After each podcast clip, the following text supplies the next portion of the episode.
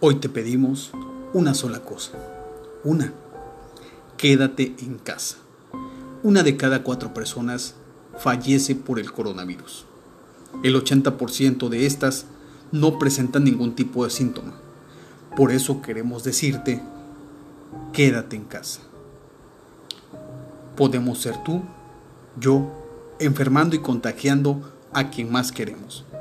Por eso, quédate en casa.